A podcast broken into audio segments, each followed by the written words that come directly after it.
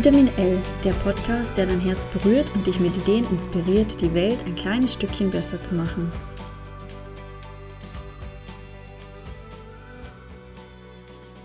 Willkommen zur zweiten Folge meines Podcasts Vitamin L.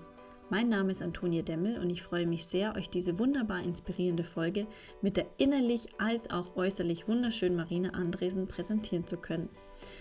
Marina ist ein Powerhouse von Frau. Sie ist 26 Jahre jung ist in den letzten Jahren knapp 30 Marathons und einige Ultramarathons in der ganzen Welt gelaufen und nimmt täglich ihre riesige Instagram-Followerschaft mit in ihre Welt, die nicht nur aus Laufen besteht, sondern auch aus Modeln, Reisen und ihrer Selbstständigkeit.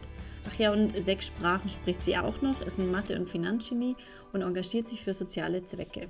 Wenn euch die Folge gefällt, dann teilt sie gern mit all euren Liebsten und gebt auch gerne auf iTunes einen Kommentar und ein Rating ab. Darüber freue ich mich sehr. Diese Folge wird präsentiert von Demmel Café aus Liechtenstein. Der Moment für mich, zu finden unter www.demmel.li. Diese Folge wird mich allen Läufern, die, die es schon sind und natürlich auch denen, die es noch werden wollen. Und jetzt geht's los mit Marina Andresen und warum jeder einen Marathon laufen kann.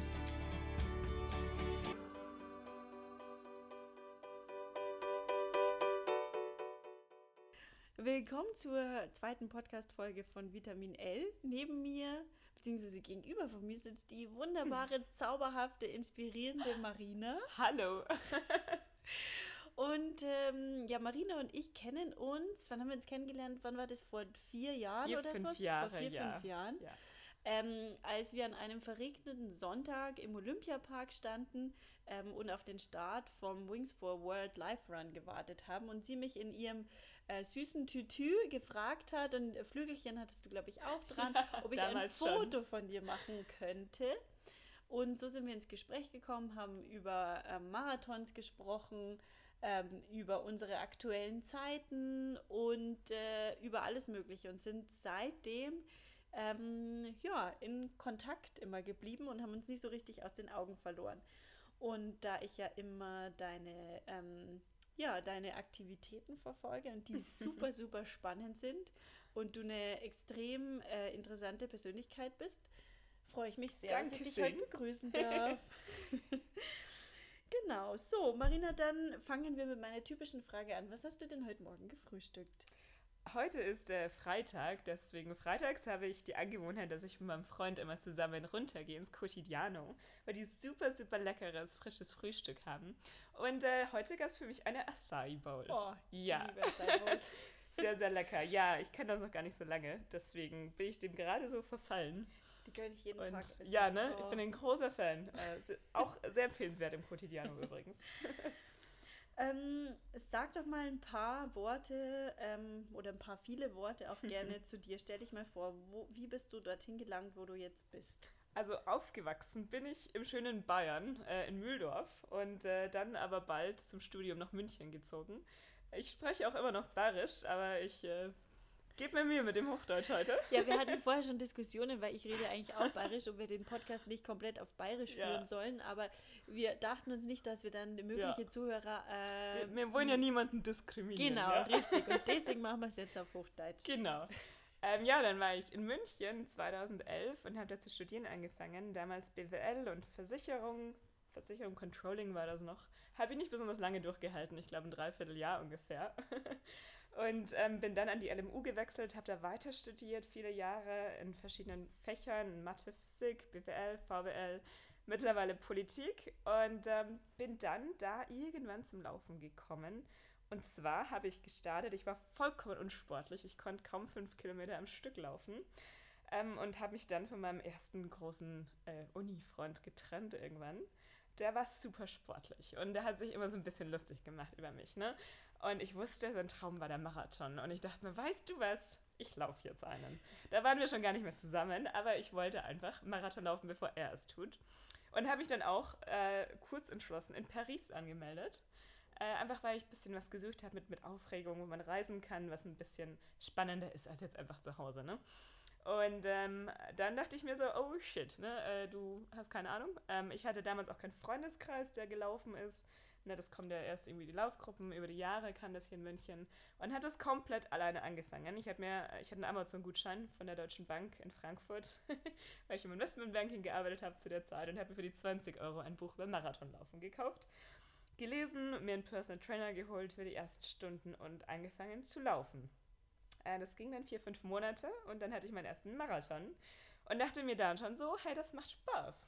Das ist cool. Ich wollte das immer nur einmal machen für mein Ego, aber das war wirklich cool. Und dann kam sofort der nächste und übernächste und dann auch mein erster Ultramarathon schon zu der Zeit, ein Jahr später. Und ja, seitdem bin ich jetzt über 20 oder 30 Marathons und Ultras gelaufen auf der ganzen Welt und freue mich immer, wenn ich was Längeres, Verrückteres, Kälteres, Heißeres äh, finde irgendwo, was, was einfach eine neue Herausforderung ist. Ne? Krass. Also Marathon ist ja 42,195 Kilometer und ein Ultra ist wie ja. lang?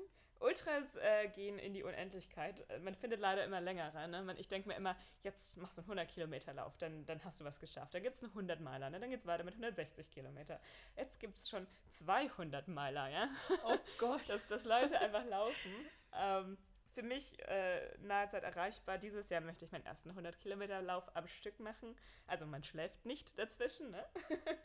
ähm, und dann vielleicht nächstes Jahr den ersten 100 Meiler. Ähm, da glaube ich schläft man aber schon. Ja. Wie lang läuft man so ungefähr bei 100 Kilometern? Ähm, ich bin sie zweimal fast gelaufen, aber später mehr dazu. Ähm, da bin ich schon 12, 13, 14, je nach Terrain und Wetter, ne, Stunden unterwegs. Krass werde meistens nach zwölf Stunden schon wieder müde, wenn ich nur zwölf Stunden wach bin. Und du läufst zwölf Stunden. Okay, ja gut. Kaffee. Ja, Stichwort Marathon. Ähm, es gibt ja einige, die davon träumen, Marathon zu laufen. Wie bist du denn an diese Aufgabe herangegangen? Du hast schon gesagt, du hast dir einen Lauftrainer geholt. Ähm, hat der dir einen Trainingsplan gemacht oder hattest du den aus diesem Buch? Oder wie bist ja. du insgesamt an die Aufgabe herangegangen? Also damals, ähm, ne, ich war Praktikantin in der Bank, ich hätte überhaupt nicht das Geld, dass ich da mir groß was leiste. Der Personal Trainer, der kam aus dem Fitnessstudio, ich glaube, der hatte Mitleid. Der hat mich dann für 15 Euro die Stunde trainiert. Oh. Ähm, da dachte ich, spinnt die komplett, läuft ein Marathon ohne Vorbereitung. Äh, den Trainingsplan habe ich auch bis heute mache ich das bei allen Läufen bei äh, lauftipps.ch. Das ist eine Seite aus der Schweiz. Da kann man sich kostenlos einen Marathon-Trainingsplan runterziehen und ähm, selbst konfigurieren. Mache ich bis heute, funktioniert bis heute. Ich liebe diese Seite. Ich sehe auch absolut den Wert von einem hochwertigen Trainingsplan von einem Lauftrainer. Ähm, und glaube absolut, dass das besser und individueller sein kann. Ähm, nur für mich ähm, mit äh, wenig Budget quasi hat der kostenlose aus dem Internet eigentlich immer gereicht. Sehr gut, schön. Und hast du sonst ähm, irgendwelche Tipps an Leute, die, die sich an die Aufgabe heranwagen wollen? Ja, als heute würde ich das, glaube ich, anders machen. Man braucht einfach den Freundeskreis, vielleicht eine Laufgruppe. Es gibt ja auch in München jeden Sonntag äh, den Long Run für Langschläfer. Ich bin ein großer Fan. ähm, also mittlerweile, glaube ich, ist das auch ein bisschen mehr in der Gesellschaft angekommen als noch vor fünf, sechs Jahren.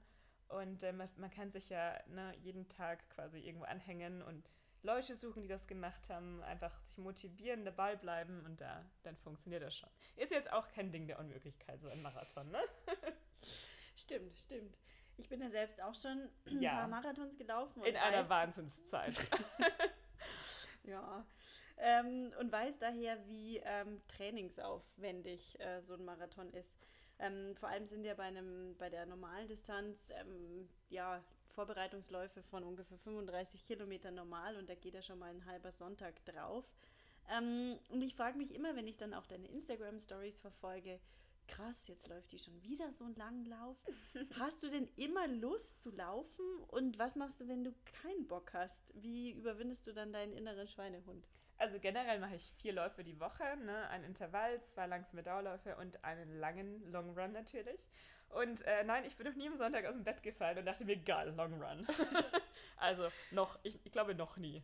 Ähm, das, da hilft es mir natürlich, äh, sich zu verabreden mit Leuten und, und einfach was auszumachen. Am besten so früh wie möglich, bevor das Hirn irgendwie anfängt zu denken morgens. Einfach um halb sechs aufstehen aus dem Bett in Laufklamotten und sofort los, bevor man sich darüber aufregen kann. Ähm, und was ich auch sehr gerne mache, ich, mich langweilen die Longruns zu Hause sehr. Und ich versuche einfach, mich zu so vielen halben Marathons wie möglich irgendwo anzumelden. Und dann ist der Longrun plötzlich ein, ein Lauf und dann macht es ein bisschen mehr Spaß. Ne? Ja, das ist ein guter Tipp. Und auch das, was du gesagt hast, kann ich absolut unterschreiben mit dem gar nicht lang nachdenken. Mhm. Also, dass mhm. man das Laufen zu so einer äh, Gewohnheit werden lässt wie Zähneputzen. Dass ja, du gar nicht darüber nachdenkst, laufe ich heute oder laufe so, ich nicht, sondern okay, das ist eh klar, ich gehe jetzt laufen ja. und am besten auch am Vormittag. Also ich gehe am liebsten immer am Vormittag ja. laufen und dann hat man es. Ich hatte noch nie einen Long Run nach dem Mittagessen. Noch nie. Das ist zu spät. Ja, das ist vorbei. Ja, ja, genau. Da ist die Motivation schon wieder schlafen. Ähm, ja, Ernährung. Ähm, ich bin ja gekommen und dann hast du erstmal schön Nudeln gekocht. das typische Sportler- oder Läuferessen. Oder wenn man einfach nicht kochen kann, ne? Sah aber lecker aus. Welche Rolle spielt denn Ernährung bei dir und deinem Sportpensum? Du hast gesagt, du gehst viermal in die, die Woche laufen, dann bist du auch noch oft bei ähm, Black Bike, dann ähm, gehen wir auch oft zusammen in, in Sanyat Pilates Club, der dir direkt bei dir in der Nähe ist oder Im eigentlich Haus. direkt im Haus. ja. ähm, und noch diverse andere Dinge. Du gehst Fahrrad fahren. Ähm, welche Rolle spielt da ähm, Ernährung bei so einem Pensum? Ja, also ich hatte eine, eine glaube ich, schwierige Beziehung zur Ernährung in, im Zusammenhang mit Laufen. Ich habe angefangen, noch vor zwei, drei Jahren habe ich sehr, sehr viel mehr gewogen, weil damals war mein Kopf, ich bin damals schon Ultramarathon gelaufen und mein Kopf dachte einfach, geil, du bist Ultramarathonläufer, das heißt, du kannst bis zum Rest deiner Tage essen, so viel du möchtest. Ähm, und ich, es war auch keine Seltenheit, ich bin essen gegangen, ich hatte zwei oder drei Desserts danach, weil ich, mein Kopf sagte, hey, du bist Ultramarathonläufer, das geht schon. Äh, ging natürlich nicht. Ich habe zugenommen ohne Ende, ähm, bis irgendwann mein neuer Partner dann gesagt hat, Marina, man muss nicht drei Mousse Schokolade nach dem Dinner essen. Weißt du das? War ich natürlich todesbeleidigt. Kann ich nachvollziehen. So, wie nicht drei Nachspeisen? ähm, so hat sich das aber dann erst normalisiert, indem ich einen Partner hatte, der mir das mal vor Augen geführt hat, was für ein Pensum, also 4.000, 5.000, 6.000 Kalorien am Tag, ohne dass ich trainiert habe zu der Zeit. Das war nach dem Ultramarathon. Ähm, und das, äh, da, da, nimmt man natürlich zu. Ähm, Vielleicht mal kurz für die Leute, die ja. nicht wissen, wie du aussiehst. Ähm, kannst du mal sagen, wie groß du bist und wie viel du gewogen hast und jetzt wiegst? Also, ich bin ungefähr 1,69, 1,70 und damals hatte ich 67 Kilo ungefähr und jetzt bin ich so bei 52, ja, schon, schon ein bisschen, ja. bisschen abgenommen über die Zeit. Ähm, ich habe mich, also ich habe dann, hatte ich, ne, ging es mir super schlecht. Ich dachte, oh, jetzt bist du dick und was sollst du machen und plötzlich weniger essen, ne? Ähm, hab das Was dann, ja auch absolut aber nicht dick ist auf, das, äh, auf die ja, äh, schon Größe gerechnet. Mopselig, ne? Mop, kurvig würde ich es nennen, ja. Kernig, wie meine ähm, Mama sagen würde. Ja, wobei ich habe einfach einen richtig dicken Popo bekommen. Bei mir war das nicht gleich verteilt.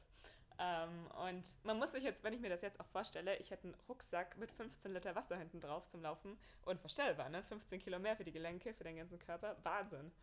Ähm, hab dann, äh, damals war ich wieder auf dem Jakobsweg, ähm, das habe ich so zu der Zeit ein, einmal im Jahr gemacht und habe dann einfach zwei Wochen mit meiner Mama, die jeden Tag permanent Kuchen gegessen hat, ähm, ich, hatte ich morgens ein, ein Frühstücksei, mittags eine halbe Dose Thunfisch und abends einen kleinen Salat und das über Wochen wenn sich die Mama jede Stunde in Kuchen reinhaut, ne? Boah.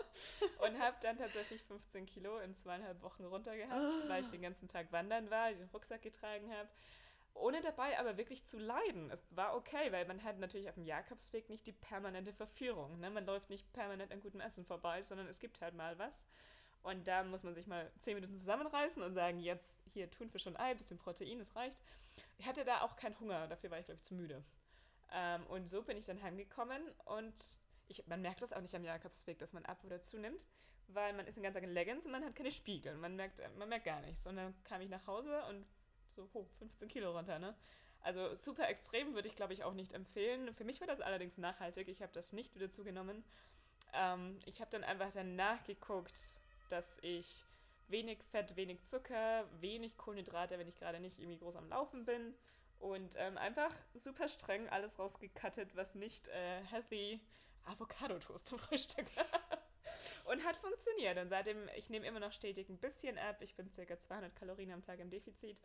Und esse Kohlenhydrate auch nur, wenn ich wirklich äh, mehr als 10 Kilometer laufen gehe. Mhm, okay. Und das funktioniert ganz gut jetzt. Das ist diszipliniert. Also äh, klingt äh, natürlich, ja, klingt ambitioniert und klingt auch gut, aber ist natürlich auch nicht auch nicht easy. Ich glaube, Ja, über eine gewisse so Zeit gesund, ne? könnte ich das, könnte ich das wahrscheinlich Ja. mal durchhalten, aber dazu esse ich dann, glaube ich, zu gerne. Ja, und, ne? und was auch noch interessant ist, ähm, was man echt oder äh, zu dem Gedanken wird man oft verleitet, wenn man läuft oder grundsätzlich, wenn man Sport macht, dass man dann denkt, ah, jetzt habe ich heute Sport gemacht, jetzt Mhm. kann ich abends richtig reinhauen. Ja. Was aber ein Quatsch ist, weil wenn man sich mal überlegt, ähm, wie viel Kalorien verbrennt man bei einem Marathon zum Beispiel, bei einem Ja, ganzen, ja, also, das ist gar ne, nicht mehr, ich glaube, 500 die Stunde verbrenne ich. Genau, ich glaube, Ja. es sind dann ungefähr um die 2000. 2000 Kalorien. Bei einem Marathon, Bei einem ne? Marathon wohlgemerkt. Also ungefähr 500 Kalorien, Ja. die man verbrennt, wenn man äh, 10 Kilometer Ja, läuft. das ist ein Burger, ne?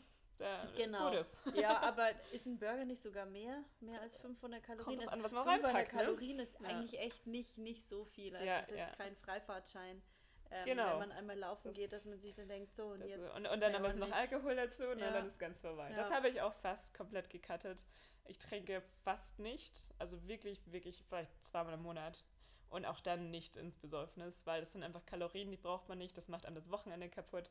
Das macht einem den, Fortschritt kaputt, sportlich. Also mir macht Alkohol einfach gar keinen Spaß mehr. Ja, ja, kann ich nachvollziehen. Ich Ja. trinke auch so gut wie gar nichts mehr. Ne?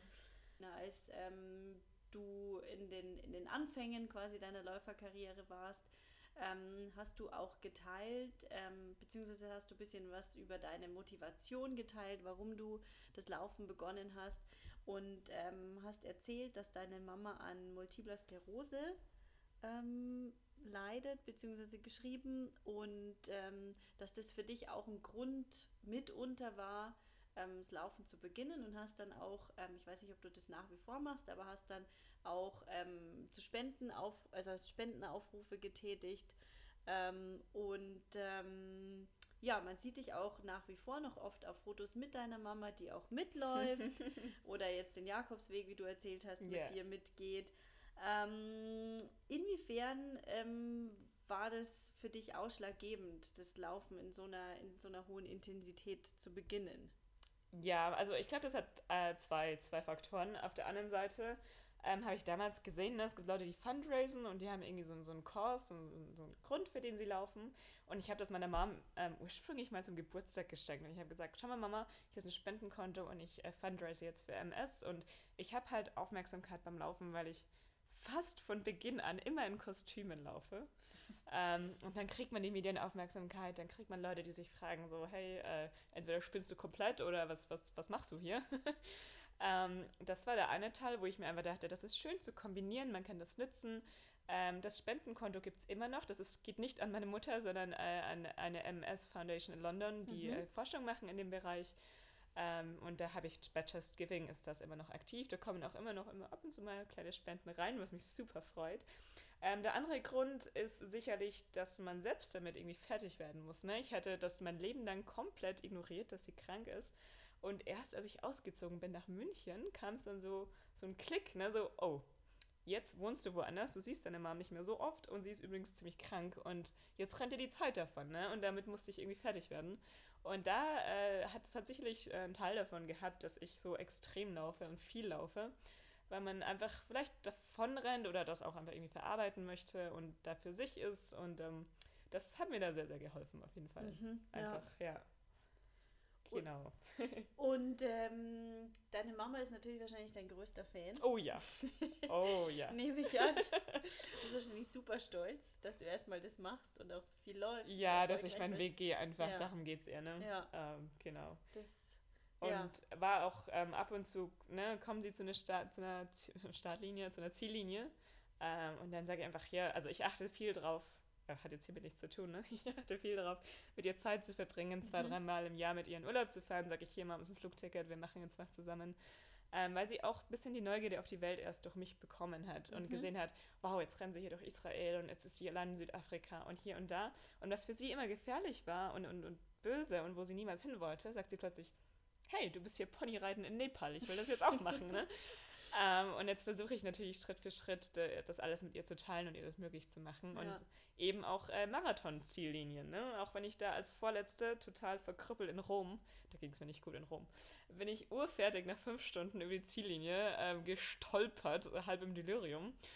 Äh, fast jeder war weg, nur meine Mom steht in der Ziellinie, total am Ausflippen. So, "Ah!" du hast es geschafft. Und ich so, Mom, oh Gott. Und er hat sich so gefreut, dass ja. ich da komme nach fünf ja. Stunden. Aber dann dachte ich mir schon, ach, ein bisschen peinlich jetzt, ne? Ach, ich ja. finde, Marathon schaffen ist einfach das größte Gefühl ever und egal wie lange man dann braucht. Ja, ich halt bin Rom auch schon mal gelaufen. Rom Wirklich? war für mich auch so. In welcher Zeit? Äh, Wahrscheinlich drei, drei Stunden 3,42. 3,42 war bisher meine Bestzeit, ja. In ähm, Rom? Mhm. Ich glaub's gar nicht. Aber das war echt so, also die letzten paar Kilometer dachte ich mir, boah, wenn mir jetzt irgendjemand vor die Füße fällt oder ich stehen bleiben muss, ich kann nicht mehr weiterlaufen. Weil ich finde, gerade so die letzten drei Kilometer ja. läuft man eigentlich nur mit dem Kopf. Also der Körper ist da schon so im, im ja, ja, irgendwie ähm, Autopilot-Modus und dir tut eigentlich alles weh und du denkst dir nur, boah, also ja, die letzten 10% Wenn es jetzt nicht gleich aus ist, dann flippe ich aus und dann Rom war echt, da war ich danach. Also für mich war Rom einer der schlimmsten Marathons, die ich hatte. Die Hölle heiß, bergig. Ja, bei mir hat es geregnet ne? und dann ist es heiß oh, geworden. Ja. Also es war. Ähm, 3,42. Es war mega krass. Hut ab, Hut ja. ab. ja, ja, man, man tut, was man kann, gell? Wenn du so von vielen ähm, Läufen erzählst, das klingt ja immer mega toll und aufregend. Du bist in verschiedenen Orten und es sind, es ist einmal heiß, es ist einmal kalt, es ist einmal Wüste, mal Berg. Ähm, und es sieht auch immer so aus, es wird total smooth durchgehen. Natürlich ist man am Ende relativ fertig und hat ein bisschen roten Kopf, aber das war es dann auch schon. Ähm, ist es denn so, dass es immer smooth durchgeht oder erlebst du teilweise auch mal Rückschläge beim Laufen? Ja, also natürlich nicht. Ne? Ähm, ähm, schön wär's. Also Marathon tatsächlich habe ich alle in jeglichem Zustand auch beendet. Weil da dachte ich mir immer, komm, so lange ist es jetzt nicht mehr und da kommst du irgendwie äh, angekrochen noch durch. Äh, Im Ultramarathon ist es anders. Da muss ich dann auch schmerzhaft lernen, dass es an manchen Tagen einfach nicht geht, mehrfach. Also ich glaube, meine Ultra-Erfolgsquote ist 50 Prozent oder so. Äh, das ging los bei meinem allerersten Ultra in Belgien 2017. Da konnte ich nicht mal starten. Ähm, nee, nicht mein erster Ultra, mein erster längerer Ultra nach Two Oceans war das. Ähm, ich bin hingeflogen nach Belgien. Mir ging es nicht perfekt. Ich bin die Woche davor Lanzarote in Marathon gelaufen, ähm, hatte irgendwie ein bisschen Husten und ein bisschen Fieber und ich dachte mir, hey, du hast den Flug und die Anmeldung und du machst das jetzt. Bin hingeflogen. An die Startlinie, hatte den totalen Abfuck mit dem Hostel dort und es war mega stressig und ärgerlich und ich wollte einfach nur laufen. Und dann geht man dahin und die sagen so, nö, du hustest wie ein, wie, wie, so ein, wie so ein Kalb, so ein abgeschlachtetes, wir lassen dich nicht die 80 Kilometer laufen. Ich so, hey, komm, Amigos, ich bin hier gerade hergeflogen und extra nur wegen euch da. Nee, durfte ich nicht. Bin in derselben Nacht zwölf Stunden mit dem Zug wieder nach Hause gegondelt. Ja, krass. Äh, mit äh, mega schlechter Laune, mega geknickt. So, toll. Das war jetzt dein erster größerer Ultra-Versuch und nur nicht mal den ersten Meter gelaufen. Ne? Ähm, dann habe ich mich zu Hause wieder gefangen, habe ich zum nächsten angemeldet in England. Das waren ähm, 87 Kilometer. Habe da auch ordentlich trainiert, bin das gelaufen, halbwegs smooth, wobei da haben mich wirklich die Pacer fast ins Ziel getragen. Der, der Lauforganisator hat mich am Handy angerufen und gefragt, ob noch alles in Ordnung ist, weil ich so lange gebraucht habe. also nicht entmutigen lassen von der Pace-Leute, einfach weitermachen. Ähm, und so richtig auf die Nase gab es dann bei meinem ersten 100-Kilometer-Laufversuch, wo ich bei Kilometer 93 den Löffel geschmissen habe. und äh, sieben Kilometer vor Ende, okay, warum? Ähm, Alter, das war die Hölle. Das, das ging nicht mehr. Also auch bis heute sage ich, ich hätte diese sieben Kilometer nicht mehr laufen können. Ja, vor allem sieben Kilometer, ähm, ich meine, im Vergleich zu 100 lang. erscheint es wenig, aber sieben Kilometer sind verdammt Sieben Kilometer, lange. ja, wenn man, wenn man im Delirium halb bewusstlos am Boden rumkriecht. Ähm, das war in Südfrankreich. Und es ging schon die 20 Kilometer davor durch nassen Sand bei starkem Regen. Und man ist so mit jedem Schuhschritt, also 10 Zentimeter in diesen Schlatz da eingesunken. Und es kostet Kraft und es ist so mühsam, man kommt nicht vom Fleck. Und dann tatsächlich der, der Changing Point war, dass sie mir gesagt haben, dass es keine Medaille gibt. Und das war so ungefähr bei Kilometer okay, 90. Ciao, bye, bin draußen. Ohne Witz. Das hat mich so gekillt in dem Moment. Ich dachte mir, also klar, man rennt nicht für die Medaille, man sollte nicht für die Medaille laufen, aber ich liebe meine Medaillen, das sind wunderschöne Erinnerungen. Und dann dachte ich mir so, hey, jetzt habe ich hier noch, weiß ich nicht, eineinhalb Stunden zu kriechen und du kriegst nicht, da, da, ist nichts im Ziel, was auf dich wartet. Ich hatte auch einen Fehler, ich hatte niemanden, der auf mich gewartet hat. Ich, bin, ich reise meistens alleine. Dann hat man niemanden, der da steht. Neben mir hat das Mädchen mit ihrem Freund telefoniert, der schon im Ziel war. Ich dachte so, ja, geil. ich gehe ins Hostel, super. Ähm, Und dann die Info, dass es keine Medaille gab, dachte ich, weißt du was, es interessiert niemanden, ob du da jetzt ankommst oder nicht und ob und wie. Und ich war so kaputt. Und dann haben sie mich eine Stunde in der Kälte im Regen stehen lassen, bevor sie mich abgeholt haben, nachdem ich 17 Stunden into running im Regen, arschkalt, abgefroren und tot. Stehen wir eine Stunde, bis man dann heimgefahren wird. Ich dachte mir, Freunde, hätte ich auch laufen können, danke. ähm, das war so der nächste große Rückschlag. Ähm, deswegen plane ich auch dieses Jahr nochmal meinen 100 Kilometer Laufversuch, den ich ja immer noch nicht habe. Und nochmal auf die Nase gab es bei einem 80 Kilometer Wüstenlauf in, im Süden der Türkei ähm, in einer Salzwüste, wo ich mir dachte, easy, 80 Kilometer laufen, ne, mach so ganz schnell. ja, ähm, es waren 10 Kilometer im Kreis im Endeffekt und nach 40 Kilometern nach sechs Stunden in der Salzwüste. Dann bin ich nach 40 Kilometern nach Marathon ähm, eingeknickt und habe aber gesagt, hey, das, das geht nicht mehr. Ich hatte irgendwie einen Hitzschlag. Ich hatte ich habe Blut gespuckt zu dem Zeitpunkt, weil ich einfach, ich war durch. und auch da habe ich mir gesagt, hey, ähm, da müssen jetzt nicht nochmal 40 Kilometer drauf. Das reicht jetzt gerade. Dann kam auch noch ein Wüstensturm. Und dann muss man einfach für sich sagen, hey, heute so weit und nicht weiter. Und es gibt Tage, an denen geht es einfach nicht. Und ähm, ne, Schwamm drüber, nächsten Lauf anmelden und weiter geht's. Boah, das klingt relativ heftig, vor allem ähm, nach einem ziemlichen Dilemma teilweise zwischen ähm, dem Wunsch zu finishen mm, und ja. auch irgendwie wahrscheinlich dem Bedürfnis auf seinen Körper hören zu wollen, dem man ja schon relativ ja. Ähm, eine ja, Grenzerfahrung aussetzt. Ja, was, was mir da auch hilft, äh, super albern, ähm, bei Comrades war ja so der, der, die Mutter des Ultramarathons, ne, die 90 Kilometer in Südafrika. Ähm, was mir da auch sehr geholfen hat, da wollte ich nach 15 Kilometern aufhören ähm, von 90. Da dachte ich mir nach 15 Kilometern schon so, oh Gott, ich fühle es heute überhaupt nicht. Mhm. Mir ist pipi und kalt und, und heiß und warm und Hunger und nervt alles und bergauf und oh Gott.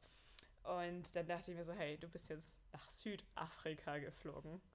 Und du hörst jetzt nicht nach 15 Kilometern auf, weil der Flug war teuer und das war so viel Arbeit, hierher zu kommen und so viel Orga. Und du blöde Kuh hörst jetzt nicht nach 15 Kilometern auf zu laufen. Und es war einfach dieser Stolz, dass man das alles organisiert hat und dann sagt, nee, Nee, einfach nee, das war mir zu teuer. Oder wiegen dann die praktischen Gesichtspunkte? Tatsächlich, ja. dann, ähm, das ist dann auch, das, deswegen laufe ich auch so viel äh, weit weg oder mit, mit hohem Aufwand in, der, in den Bergen, in der Wüste. Da ist natürlich die Motivation, das zu Ende zu bringen, anders als in München in der Stadtlauf, ne? wo ja. man einfach danach nach Hause geht und sagt, ja. oh, morgen wieder. Aber erlebst du es oft, dass du denkst, während des Laufs schon, okay, jetzt ähm, bringe ich meinen Körper eigentlich gerade an seine Grenzen? Ja, ist ja. so gesund, was ich da mache? Sollte ich vielleicht jetzt eher aufhören? Oder? Ja, also ich sage immer, andere Leute trinken und rauchen und ich laufe halt. Ne? Jeder hat da so seinen, seinen Laster. Ähm, Gerade auch im Ultralaufen, man ist ja permanent an der Grenze und darum geht es ja auch. Ne? Man, man will halt wissen, wie weit geht es noch heute bei dir? Oder also ich bin tatsächlich noch nie einfach umgefallen, das, das noch nicht, aber ähm, es geht immer weiter. Das ist der Witz. Also die, es gibt irgendwie keine Grenze. Man kann immer, immer noch weitermachen. Ne? Und das machen ja auch die Ultraläufer, die dann hier zehn Tage am Stück joggen. Und ähm, das finde ich so, so faszinierend im Ultramarathon. Das ist nicht gesund auf gar keinen Fall. Nee, nee. Ich habe auch mal gehört, alles, was über einen Halbmarathon hinausgeht, ist, ist eigentlich nicht mehr so gesund, weil der Körper ja, einem Marathon bis zu vier Wochen braucht, um sich wieder komplett zu regenerieren. Ja, ja, wenn man Gas gibt. Ja. Ja, ähm, aber gut, ich meine, also ich mache ja auch überhaupt nicht den Anspruch, dass Ultralaufen hier super healthy ist mhm. und, und wir alle Ultra laufen sollten.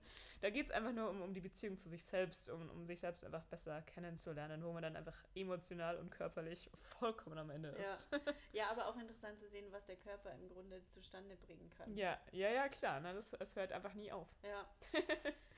ähm, ja, du läufst nicht nur für dich selbst, sondern du läufst auch manchmal für bzw. mit anderen und zwar mit äh, blinden Athleten. Ähm, magst du da ein bisschen was drüber erzählen, was ja. damit auf sich hat? Ich habe vor drei Jahren in New York äh, Achilles, den Verein, das erste Mal gesehen, dass Triathleten mit quasi normalen Läufern laufen und Triathlon zusammen machen. Und ich fand das so schön. Ich kannte das Konzept noch überhaupt nicht und ich wollte das in Deutschland eigentlich gründen, weil ich dachte, naja, also, so gibt es nur New York. Ne? Also New York ist cool, Deutschland ist langweilig, wir haben das nicht. Tatsächlich gab es Achilles München schon lange.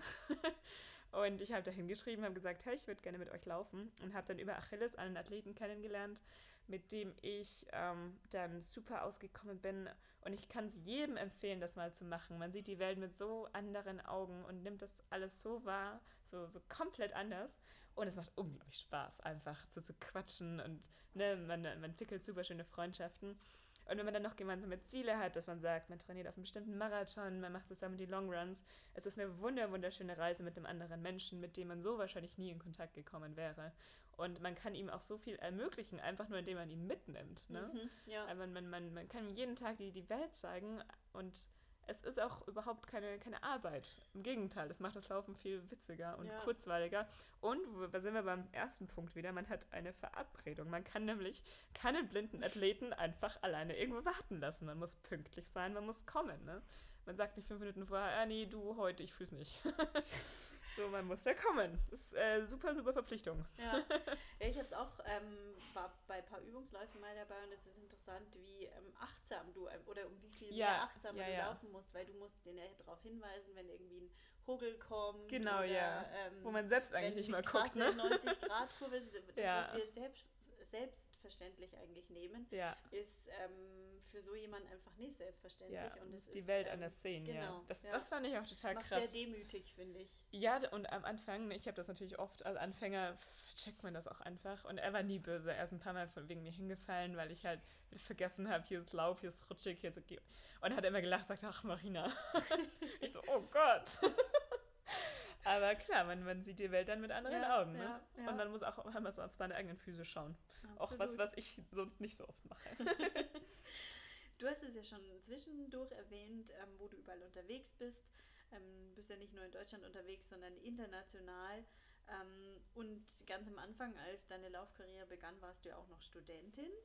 Ähm, da fragen sich jetzt sicherlich viele, oh, wie kann sie sich das leisten? Weil du bist auch oft dann ähm, in, in Business, äh, fliegst auch auf der Business Class und bist in ganz, ganz schick aussehenden Hotels. wie machst du das, beziehungsweise wie hast du es am Anfang gemacht? Hast du ja. Tipps, wie man mit einem tighten Budget auch ganz ja. gut in die Welt kommen kann? Also man sagt ja eigentlich immer, Laufen ist keine Geldsache, das sehe ich leider anders. Ähm, es bleibt halt nicht bei den Laufschuhen, Anmeldegebühren sind teuer, Läufe sind teuer, ich ärgere mich bis heute über, über teure Läufe. Das gibt's gar nicht. Also, ähm, auch ich habe da heute immer noch so eine, so eine Schmerzgrenze, wie sage, hier und nicht weiter. Ähm, tatsächlich mein erster Marathon in Paris, da musste ich sparen. Die Flüge nach Paris vor fünf, sechs Jahren, da gab es jetzt noch nicht so die, die Billigcharter. Ähm, auch irgendwie 100, 150 Euro Anmeldung. Damals in Paris war ich noch Couchsurfen. Mache ich übrigens bis heute, ähm, dass ich einfach, weil ich finde das so nett, international bei anderen Leuten einfach zu Hause zu sein und die Kultur kennenzulernen. Ähm, was ich zwischendurch viel gemacht habe, waren Fernbusse. Da hat damals Megabus auch gelauncht und man konnte für 10 Euro nach Paris fahren oder für 12 Euro nach Barcelona. Da sitzt man halt 30 Stunden im Bus, ne? Und ähm, was ich auch bis heute viel mache, ist, ähm, ich schlafe in Hostels und ich finde es super, super cool. Ähm, einfach, da lernt man auch wieder Leute kennen. Was ich nicht brauche, ist die Nacht vom Marathon im Hostel. Da möchte man dann schon so ein bisschen seine Ruhe haben, früh ins Bett gehen. Ne? Aber generell beim Reisen, ähm, Flüge kosten wirklich nichts mehr, ähm, wenn man da ein bisschen guckt. Ist natürlich auch die Debatte, ist das gut so, dass sie nichts kosten, aber mhm. auf jeden Fall gibt es Möglichkeiten. Man, man, kommt jetzt, ich bin gerade aus Israel zurück, für 29 Euro geflogen. Äh, nicht Business Class, sondern Ryanair. Aber das ist in Ordnung, denn man darf sich da auch nicht zu schade sein, dass man einfach äh, die billigsten Flüge nimmt, die es gibt. Auch bei den Weltreisen damals, die ich viel gemacht habe, damals, vor drei, vier Jahren, ähm, ich habe das über kiwi.com gebucht und dann muss man tatsächlich 700.000 Mal umsteigen. Aber da habe ich für eine ganze Weltreise, ich glaube, 900 Euro für die Flüge bezahlt. Wow. Ähm, einmal komplett um den Planeten. Ich glaube, 15 oder 17 Flugsegmente in Summe die Hölle. Jedes Mal beim Umsteigen muss man das Gepäck neu checken, sich ein Visum besorgen, aus dem Flughafen raus und wieder rein. Und mit Verspätungen und allem ähm, ist es was, was ich mir heute so, glaube ich, nicht mehr geben würde. Einfach vom Stressfaktor. Ne? Ähm, ich gucke schon so ein bisschen mehr auf Komfort. Aber ich liebe auch die Abwechslung. Ich brauche das auch zwischendurch. Jetzt gerade Israel, zwei mhm. Wochen im Hostel. Ne? Ich finde das super, super cool. Ähm, und dann halt auch mal wieder ein bisschen was Schöneres. Und ähm, gerade bei Flügen gibt es super, super viele Möglichkeiten, ähm, wenn man seinen Vielfliegerstatus einmal irgendwie bekommen hat, dass man mit Meilen sich upgradet, mit äh, Last Minute äh, quasi äh, auf, auf, auf Aktionen kann man sich Last Minute den Platz ersteigern, viel günstiger, wie er jemals quasi gekostet hätte, wenn man ihn normal bucht. Äh, selbes gibt es mit, mit, mit Hotels, mit Kreditkartenpunkten kann man sich da einiges ergaunern. Mein bestes Beispiel war, ich war in Nepal, damals im Regency Hyatt, ähm, längere Zeit für 40 Dollar pro Nacht einquartiert, wow. weil natürlich Nepal, Kathmandu ist 40 Dollar die Nacht schon viel, ne? Und habe da Nächte gesammelt ohne Ende. Und dann gab es die Aktion, dass man irgendwie für zwei Nächte im Regency dann äh, eine Nacht woanders bekommt. Mhm. Und dann habe ich die anderen Nächte irgendwie New York abgefeiert, ne, wo halt die Nacht dann 700 Dollar ja. kostet. aber eine Woche kostenlos in New York. Und solche Tipps. Und man muss viel lesen auf Reiseblogs und sich da informieren, aber da geht wirklich viel. Mhm. Klingt gut, klingt sehr gut. ähm, ja, du bist ja nicht nur ähm, Läuferin, sondern äh, du hast auch ein eigenes Business warst ja in deinem Alter. Magst du mal oh, sagen, wow. wie alt du bist? ich bin 25, ich bin ähm, keine 17 mehr. Aber trotzdem, was ja mit Anfang 20, Anfang Mitte 20 ein mega mutiger Schritt ist. Ähm, was waren denn so die anfänglichen oder auch jetzt noch die Herausforderungen? Vor allem auch innerliche Hürden könnte ich mir vorstellen, viele Glaubenssätze, die man vielleicht hat, alle, oh, ich schaffe das nicht, ich bin zu jung dafür, es gibt schon zu viele, ich weiß nicht genug, ich bin nicht erfahren genug. Ja. Ähm, wie hast du die überwunden und, und wie hast du das gemacht? Also ich glaube, in meiner äh, großkotzigen Ultramarathon-Mentalität war es eher andersrum. Ich, hab, ich hatte nicht Angst, es zu machen, sondern ich dachte mir einfach, ja, mach so halt, ne? Probieren wir mal. Und bin dann im Nachhinein eher auf die Nase gefallen mit, mit einer zu großmütigen Einstellung und dachte, ja, die Welt ist deine, deine, deine Oyster und hier lass dir gut gehen und gönn, gönn dir und mach einfach. Und dann kam tatsächlich in der Gründung in Deutschland, ich finde das unfassbar mühsam, was an, an, an einer Welle an Papierkrieg und, und Shit auf einen zukommt, wenn man einfach nur gründen möchte. Ne? Man will damit nichts zu tun haben. Und es hilft nichts, man muss sich da einfach reinfuchsen, reinknien. Man muss einen Müll lernen, also kein Müll, ne? also es bringt einem alles weiter. Man muss plötzlich Sachen lernen, von denen man nie gewusst hat. Man muss hier, äh, plötzlich macht man seine SEO-Optimierung, die Website selbst, man muss mit Leuten verhandeln. Ähm, man wird unfassbar kreativ und einfallsreich und die Zeit der Gründung hat mir tatsächlich mehr gelernt als viele Jahre in der Unternehmensberatung oder im Investmentbanking, weil einfach man muss so einfach seine, seine Eier, ne, Growing Balls ist das einfach ja. nur, ähm, auspacken, auf den Tisch legen und, und da sich durchbeißen. Das war eine unfassbar lehrreiche Zeit, menschlich einfach gesehen. Ne? Und ähm, ich würde sie nicht missen wollen. Ich habe natürlich super viele, also jeden Tag Fehler gemacht. Äh, man lernt dazu. Es, aber es wird nicht leichter, jedenfalls, ne? Das äh, kann ich nachvollziehen, gerade was du mit der äh, Webseite gesagt hast. Äh, wenn man das selber ähm, angeht, you als can relate, nicht, ne? nicht unbedingt äh, technikaffine ja. Frau, dann die, die sind da sehr viele ähm, äh, What the fuck Momente dabei. Ja, ne, man muss dann CSS lernen. Ich, ja, oh ich habe angefangen mit YouTube, was ist SEO? Ja, ja, genau. So, was ist das? Was soll ich da machen? Und äh, ja. Ja, es ist, es ist schon tough. Aber du würdest dann einfach sagen, einfach loslegen, starten und Ja, auf jeden Fall keine tun. Angst haben. Ja, tun. aber tun hilft mehr als denken und planen. Ja. Ne? Ja. äh, Angst haben ist das Falsche. Es ist super unangenehm, gar keine Frage. Ja, ähm, aber man muss da durch und äh, man wächst da jeden Tag daran. Mhm, ja, sehe ich genauso. Ähm, apropos wachsen, ähm, dein, oh. schöne Überleitung. Instagram-Account äh, ist ja auch stetig wachsen. Du hast jetzt schon über 11.000 Follower, die du alle ähm, organisch ja. Äh, quasi ja, ja, ja. bekommen hast. Ähm, wie hast du das gemacht? Und hast du vielleicht ja. für die Zuhörer Tipps, ähm, was am besten geht, wie man am besten meisten Leute erreicht, was gut ankommt, was nicht so gut ankommt? Ja, also erstens, ähm, das, das ist ja nicht von heute auf morgen passiert. Ich bin seit vielen, vielen Jahren auf Instagram. Ähm, hatte erst so ein Model-Thema, ne, dachte, oh, meine tollen Model-Fotos will bestimmt jeder sehen und not. ähm, und bin dann erst so ein bisschen mit dem Laufen gekommen. Das ist mein erster Tipp. Äh, man braucht eine Nische, ne? man braucht seine eigene Zielgruppe. Vollkommen egal, was das ist, ob das jetzt äh, Muffins backen oder, oder Mode. Und selbst in der Mode, umso spezieller man ist, umso besser hat man einfach seine Gruppe, die man erreichen kann. Und das ist super wichtig, dass Leute auch aktiv interessiert sind und man nicht zu breit aufgestellt ist. Ähm, dann geht es natürlich darum, Instagram ist gemein. Man muss einfach permanent Content rausballern in irgendeiner Form. Nur dann lässt dich der Instagram-Algorithmus eigentlich wirklich aktiver und größer werden. Und dann natürlich halt auch guten Content. Ne? Mhm. Es ist Ähm, die Leute sind verwöhnt von, von professionellen Fotografen, von super gutem Content, den es gibt im Internet. Man kommt halt mit einem verwackelten iPhone-Selfie nicht mehr groß weg. Ne? Und auch ich, obwohl ich das jetzt nie so geplant habe, ich plane meine Fotos, meine Shootings, ich plane mein, mein Content voraus äh, in einem Ausmaß, den ich mir nie hätte überlegen können. Aber man möchte natürlich auch einen coolen Content bringen, was bringen, was die Leute interessiert. Und da ist der dritte Punkt Interaktion. Denn man soll einfach äh, auf die Leute zugehen und gucken, was, was, was findet ihr spannend, was inspiriert euch. Und ich glaube, so hat man eine gute Chance, dass man dann auch äh, organisch wächst. Weil es ist so einfach, ähm, auf Social Blade irgendwelche Fake-Accounts zu sehen, an der Engagement Rate, an der Art, wie sie wachsen, in irgendwelchen Tausender-Schüben oder dann irgendwie zehn Kommentare haben auf 20.000 Follower. Ja, man sieht es. Und ich würde es niemandem empfehlen, es zu machen.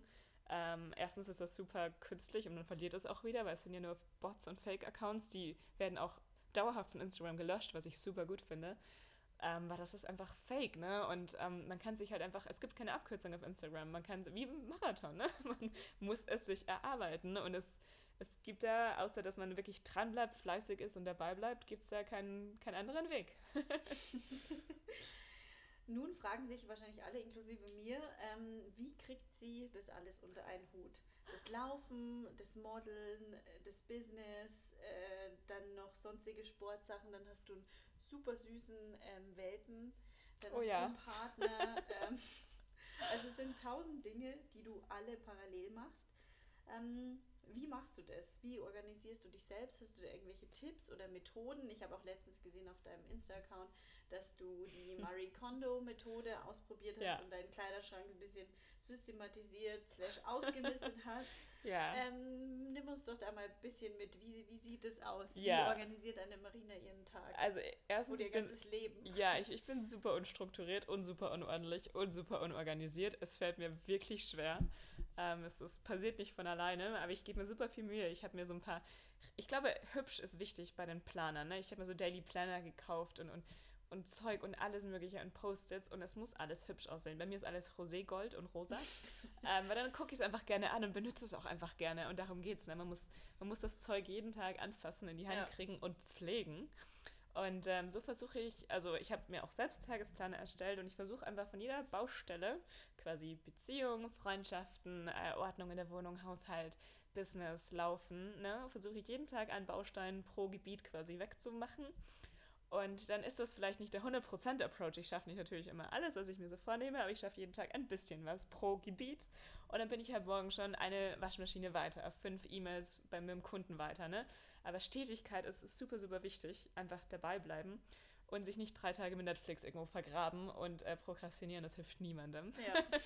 und auch Marie Kondo hat mir super geholfen. Das ist total albern, ne? Ähm, ich fand das so toll. Ähm, ich habe äh, zwei riesige ähm, Kartons voll mit Lauf-T-Shirts, die ich einfach nicht anziehe, weil ich kriege von jedem Lauf fünf T-Shirts und ähm, man trägt sie nicht. Man findet, ich finde sie noch nicht mal schön. Und deswegen habe ich die jetzt einfach gespendet und äh, dann sind die raus aus meinem Schrank und ich habe nur von meinem ersten Ultra, von meinem ersten Marathon die T-Shirts behalten.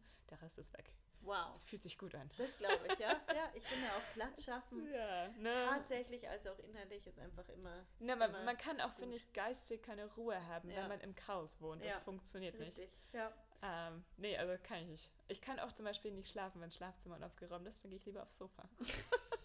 Weil dann stört mich das in meiner, in meiner inneren Ruhe, diese ja. Unruhe. Oder wenn das Bett, ne, mit dem kleinen Hund, es ist alles voller Haare, immer, überall. Und wenn das Bett dann super haarig ist, er, er darf im Bett schlafen. Ich liebe es, ich kuschel gerne mit ihm. Ich habe mich da bewusst dafür entschieden, um die Nähe zu dem Tier einfach besser zu pflegen. Aber ähm, ja, man kann dann halt zwei Tage das Bett neu beziehen. naja, das sind halt einfach Entscheidungen, die Genau, das war bewusst. Jetzt geht's zu den äh, kurzen Signature-Fragen, die ich jedem Gast stelle. Und äh, wir beginnen mit der Frage nach deiner Morgenroutine. Wie sieht die denn aus? Ja, finde ich super wichtig, ähm, dass man ein bisschen Struktur hat, gerade wenn man selbstständig ist und eigentlich keine Struktur hat, äh, weder bei Uhrzeiten noch bei Angewohnheiten. Aber was ich morgens mache, erstmal, ich habe immer Wasser am Bett stehen und trinke erstmal. Das finde ich super wichtig, dass man ein bisschen wach wird. Dann gehe ich mit dem Kleinen natürlich erstmal runter, gebe Frühstück für den Kleinen. Ich mache mit ihm zwei, drei kleine Übungen oft weil er natürlich noch in der Hundeschule ist und fleißig lernen Würde ich darf. gerade sagen, also der Kleine ist nicht Marinas Freund, der Kleine ist ihr Hund. Leopold, ja. Er ist auch gar kein, also ein Teenager und er muss mir jeden Tag zeigen, wie unglaublich männlich er ist. Ähm, deswegen üben wir dann kurz und gehen runter, erstmal für ihn Pipi machen. Ne? Und dann geht es für mich zurück. Ich mache Frühstück für mich und meinen Freund. Und ähm, dann startet der Tag entweder noch mit Sport, was ich immer versuche morgens zu machen. Ich kann abends keinen Sport machen. Ich bin müde Genau und so, faul ja. und Mhm. kriege den Popo nicht hoch. Also immer morgens und dann erst Termine und E-Mails. Ähm, das ist das, was ich zu 80 Prozent versuche. Es gibt natürlich an, ne, man, man geht früher, später ins Bett, manchmal klappt das nicht, man hat super früh Termine. Bei niemandem klappt es 100 Prozent. Aber ich glaube, wenn man 80 Prozent daran festhält, ähm, dann ist man schon ganz gut bedient. Ne? Mhm. Sehr gut. Klingt Ja. nach einer tollen Morgenroutine, wo man wirklich äh, einen Grundstein für einen Tag schafft, wo man einfach viel wegarbeiten Ja, kann. du bist ja da viel, viel professioneller, habe ich gesehen, mit der Ayurveda. Ne? Ja, ja, ja, ja. Machst ich du das jeden Tag? Mhm, ja, ja, ja. Und ich habe jetzt auch mit Oil Pulling angefangen, also mit dem Öl Ja. ziehen. Das ist auch am Anfang ein bisschen awkward, aber ich mache das jetzt immer, während ich dusche, nehme ich so ein mundvoll geschmolzenes äh, Kokosöl und gurgel da rum und das ist eigentlich ganz, ganz okay. Man gewöhnt sich an alles, ja, ne? Man gewöhnt sich an alles. Ja, Finde ich super spannend. Freue ich mich mehr von dir darüber zu lesen mal. Ne? ähm, Marina, nimm mal an, du wärst neben deinen tausend Aufgaben noch Oh Weltkultusminister ja, super. und könntest ein Buch fürs Fach Lebensweisheiten bestimmen, das Kinder ähm, in der Schule lesen. Welches Buch wäre das? Ja, also ähm, dadurch, dass ich äh, ja seit 100.000 Jahren in der Uni bin, hatte ich leider wenig Zeit, nicht fachliche Lektüre zu lesen, sondern eher fünfmal Principles of Corporate Finance. Aber es gibt tatsächlich ein Buch, das mich sehr beeinflusst hat und das ist überhaupt keine Lebensweisheit. Das ist einfach von Helga Henge. Das ist die Deutschlands erste Frau, die alle Seven Summits bestiegen hat. Und das hat bei mir total den Schalter umgelegt äh, vor einigen Jahren, als ich das gelesen habe. Und ähm, es hat mich so inspiriert, dass diese Frau da einfach rausgeht und sagt, äh, ich mache das jetzt, ich gehe auf die höchsten und krassesten Berge dieser Welt in einer so dermaßen männerdominierten Domäne. Ne? Die musste sich durchsetzen, die musste da kämpfen, dass sie in den Teams überhaupt mitgehen darf. Und dann hat die das einfach rausgehauen, dass sie da, die hat Familie, hat auch Kinder und dann geht sie da einfach drei Monate auf den Berg, auf dem 8000er, ne? Krass. Super geil, Ja. hat mich super inspiriert und ähm, auch so ein bisschen mit dem Bergsteigen angefixt, dass ich das öfter mache. Und ja, das finde ich ist einfach auch äh, von der Lebenseinstellung ein ziemlich cooles Buch, ähm, einfach zu lesen. Klingt cool. Ja. Was ist denn dein äh, Lieblingszitat? Oh ja, da gibt es ein Ultramarathon-Zitat. äh, Pain is inevitable und suffering is optional. Ähm, Ja. Das ist einfach so wahr, ne? Man wird auch gerade im Ultramarathon, auch im Marathon, man hat Schmerzen, man kommt nicht drum rum, außer man haut sich mit äh, Schmerztabletten zu. Äh, was ich gehört habe, was wohl irgendwie Trendsport ist, was ich überhaupt nicht empfehlen kann. Man soll auf seinen Körper hören, man soll hören, was in einem los ist. Und man hat eben Schmerzen, ja, aber der Schmerz äh, wandert. Habe ich festgestellt. Also alle paar Kilometer geht der woanders hin. Super cool. Also wenn das Knie weh tut, Leute, in einer halben Stunde tut euch die Hüfte weh. ähm, aber dass man das, man darf da nicht in so eine Selbstmitleidsspirale reinfallen, sondern ja. einfach sagen, hey, du bist eine harte Nuss, hör auf zu heulen und lauf weiter. Ist so meine, meine Einstellung. Also No pain, no gain. Genau, also ich, ich halte nichts davon. Also klar, es gibt natürlich einen Punkt, wo dein Körper dann sagt, jetzt ist Sense, gute Nacht, ich Ja. falle jetzt um. Soweit habe ich es noch nie getrieben. Also ich gehe dann auch mal ein Stück in einem Ultramarathon, wenn ich wirklich sage, wow, jetzt ist Schicht im Schacht. Aber ähm, es geht dann äh, immer dabei wieder darum, aufzustehen und weiterzumachen. Mhm, ne? ja. Man kann sich erholen, aber man muss nicht gleich quitten, sondern re learn to, last, to rest, not how Genau. to quit. Ne? Genau. Das ist, äh, das sind wir gleich beim zweiten Zitat hier.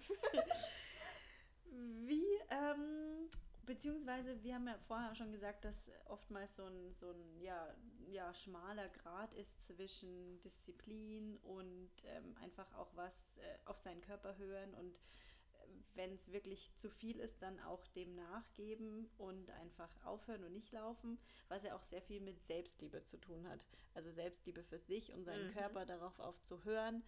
Ähm, und hast du denn insgesamt einen Tipp für, für Vitamin L, also für Vitamin Liebe, das man sich selbst geben kann? Ein Tipp für mehr Selbstliebe.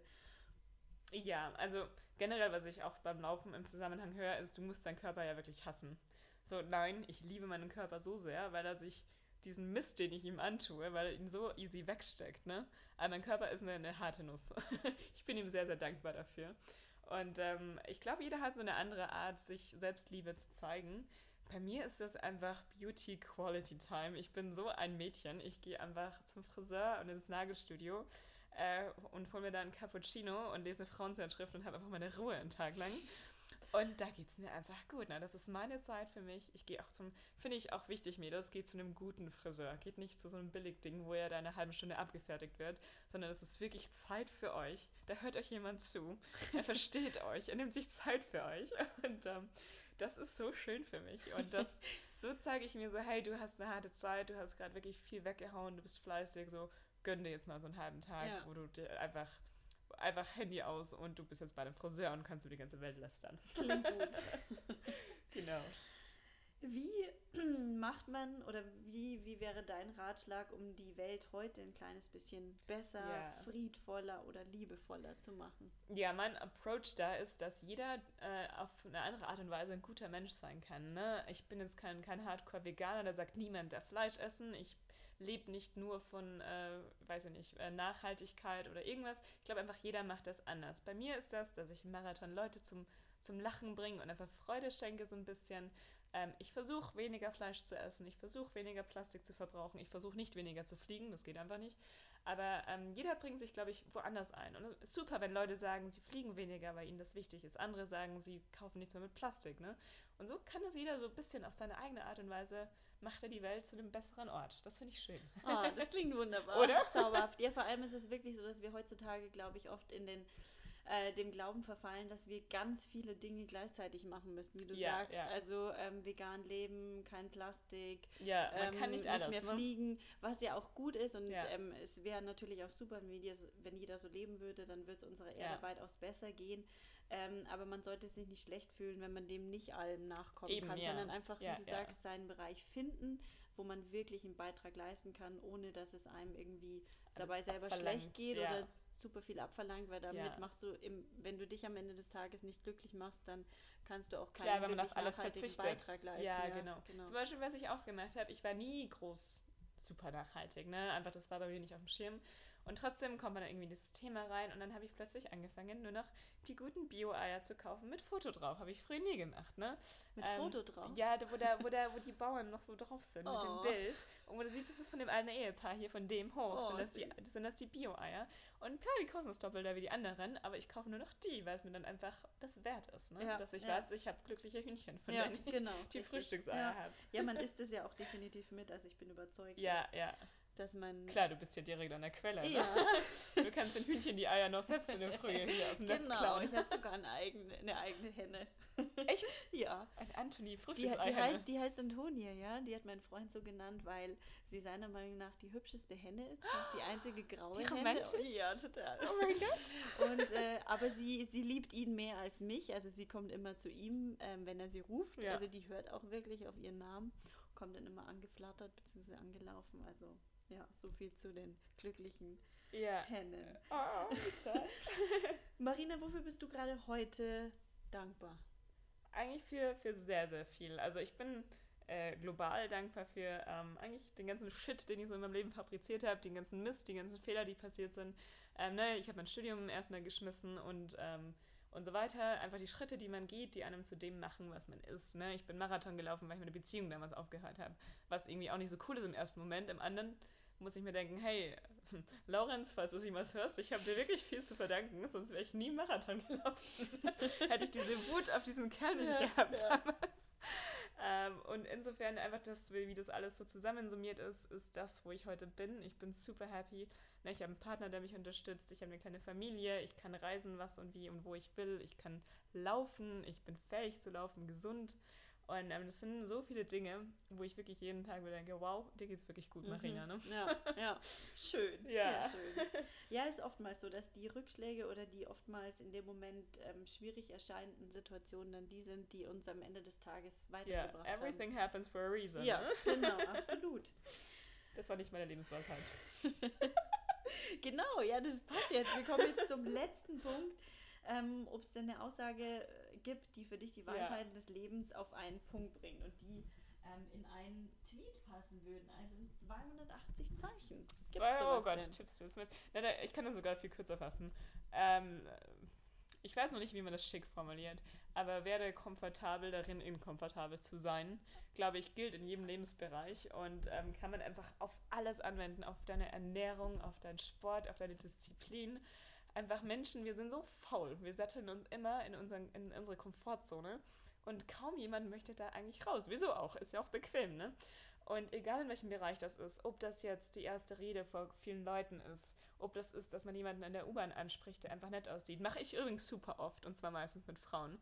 Wenn ich denke, sie hat tolle Haare oder ein tolles Outfit oder tolle Schuhe, Leute, ich sag das einfach. Ich mache das genauso. Ne? Man geht einfach ja, hin und sagt, ja. hey, du siehst toll aus, sorry, äh, ich bin hier nicht lesbisch, ich wollte auch nicht deine Handynummer, du siehst einfach toll aus. Ich mache das immer, wenn Leute gut riechen. Ich bin oh, so ein Fan, dann gehe ich zu den Frauen hin und sage, sie haben so ein gutes Parfum. Ja, ne? Einfach ein bisschen Liebe spreaden. ja. Aber wenn einem das schwerfällt, ne, probiert es einfach aus. Es, es macht Spaß. Und in jedem Lebensbereich kann man das, kann man das äh, anwenden auch gerade wieder der Ultramarathon, ne, da, da lebt man ja in der außerhalb der Komfortzone. Mhm, ja. Und das macht Spaß, ne? Ja. Kann Spaß machen. Also quasi Spaß dabei entwickeln, die eigenen Grenzen zu überwinden, ja. sozusagen die eigenen Ängste zu überkommen ja. und, und daran zu wachsen. Und das muss auch gar nicht der, der Ultramarathon sein, das kann der erste 5-Kilometer-Lauf sein, ne? Das kann das erste Mal alleine im Gym. Ich hatte immer super Angst alleine im Gym, ne? Weil so, äh, Kreite und Gewichte und Leute gucken dich an. Nein, niemand guckt dich an und mach einfach dein Ding, ne? und ähm, so finde ich das in, in allen Bereichen. Auch ich trete mich da regelmäßig raus in, in Zonen, wo ich mich unwohl fühle ähm, und lerne über mich selbst. Ne? Das ist ja. wichtig für jeden Menschen, egal ja. wie, wie, wie reich, arm, groß, jung oder alt du bist. Ja, absolut, absolut. Marina, hast du noch was, was du abschließend den Leuten mit auf den Weg geben willst? Irgendwas, was du was Ja, du also so ein bisschen möchtest? meine Message ist eigentlich immer, den Leuten die Angst vor den langen Distanzen zu nehmen. Ne? Das ist mir so wichtig, weil ich höre immer so, oh, du darfst Marathon, so krass. Ähm, ja, es ist cool, aber es ist nicht krass. Und jeder, jeder, jeder, jeder kann Marathon laufen. Und jeder kann da ein bisschen drauf hintrainieren. Und wenn man das halbwegs ernsthaft macht, ist das kein Problem und macht so viel Spaß. Und habt einfach keine Angst davor, äh, da euren Träumen nachzugehen. Und wenn es der Marathon ist, anmelden, Trainingsplan ausdrucken und los geht's. Oh, das war jetzt ein wunder wunderschönes Oder? Abschlusszitat. Habt ja. keine Angst, euren Träumen nachzugehen und oder euren Träumen nachzulaufen. Ja, laufen. Fall. Das war ein wunderbares Gespräch. Tausend Dank dafür. Danke und, dir. Äh, ja, wir sehen uns sicherlich bald, beziehungsweise hören uns eh bald ja. wieder, Marina. Tschüss. Ciao.